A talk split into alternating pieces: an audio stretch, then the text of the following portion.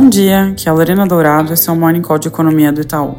Começando pelo Oriente Médio, a guerra continua e sob maior tensão, agora com a incursão por terra de Israel à faixa de Gaza, tida como iminente por alguns jornais internacionais, além do maior envolvimento de outro grupo terrorista, além do Hamas, a facção libanesa Hezbollah.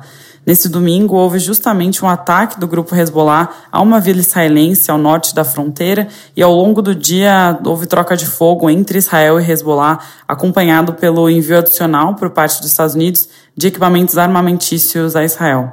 Para entender o risco de possível escalada do conflito, vai ser crucial acompanhar a dimensão do envolvimento de novos grupos à guerra, principalmente o Hezbollah ou mesmo o Irã, como a gente já vem comentando por aqui.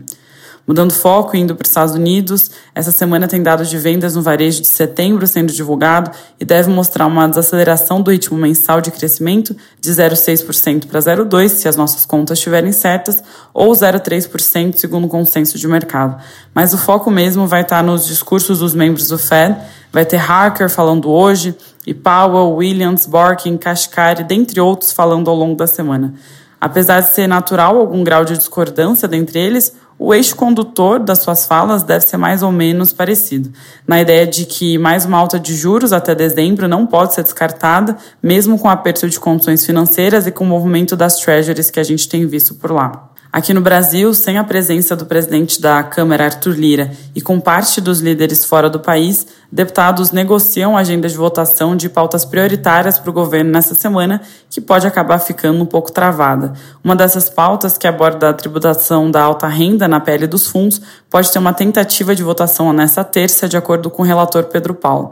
Em entrevista à CNN Brasil, o relator afirmou que está em discussão reduzir a alíquota de fluxo de offshore para 15%, além de estarem estudando o número mínimo de cotistas para os fiagros isentos.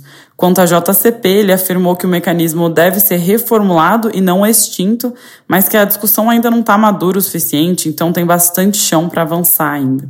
Falando de dados, a inflação do GP10 de outubro vai ser publicado amanhã.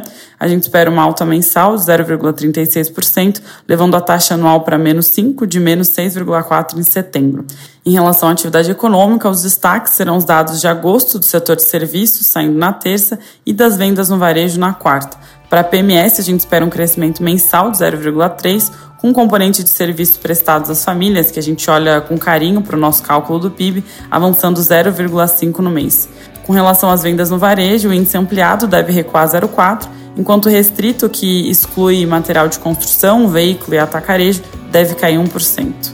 É isso por hoje, bom dia e boa semana.